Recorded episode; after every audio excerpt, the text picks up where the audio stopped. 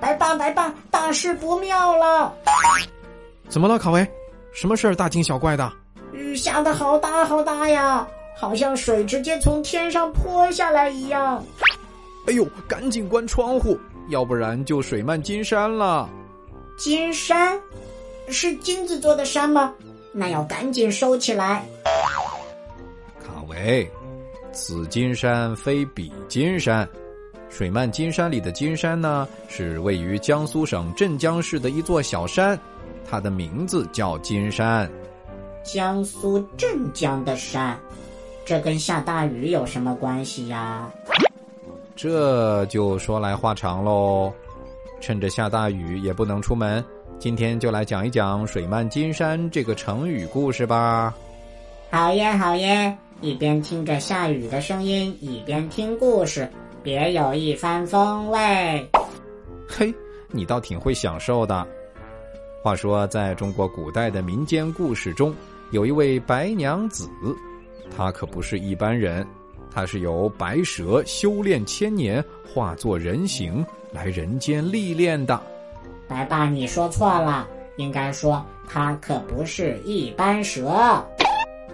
呃，好吧，也可以这么说。这位白娘子来到人间后，遇到了一位书生，名叫许仙。他们第一次见面就深深的爱上了对方，结为了夫妻。这不就是传说中的？一见爱情吗？你想说的是一见钟情吧？他们两人过上幸福的生活以后，接下来一位和尚出场了，他的名字叫法海，专门降服妖怪。他看见许仙脸上有妖气，担心他被妖怪迷惑，便把他带到了金山寺，藏在法座后面。哎呀，那白娘子找不到许仙，可要急坏了。对呀，白娘子带着她的姐妹小青四处寻找，终于找到了金山寺。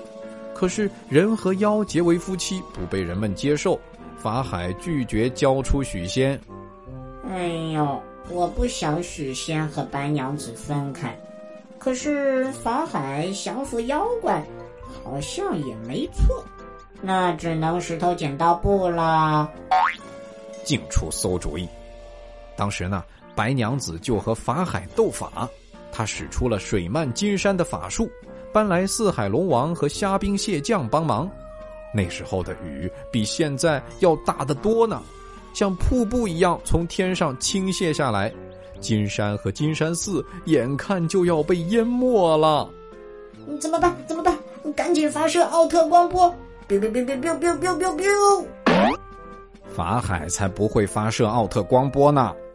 白娘子请四海龙王帮忙，法海就请了天兵天将降服白娘子。他们进行了非常激烈的战斗，最终白娘子不敌法海，被他压在了雷峰塔下。嗯，虽然降服了妖怪，但是为什么我的鼻子酸溜溜的呢？这个故事流传了千年，谁对谁错，大家都说不出一个结果，你就不要为此烦恼啦。不过呢，现在你知道“水漫金山”的意思了吧？就是说，白娘子使出这个水漫金山的法术的时候，法海情况很紧急，也就是说，我们家也像金山寺一样，快被大雨淹没了。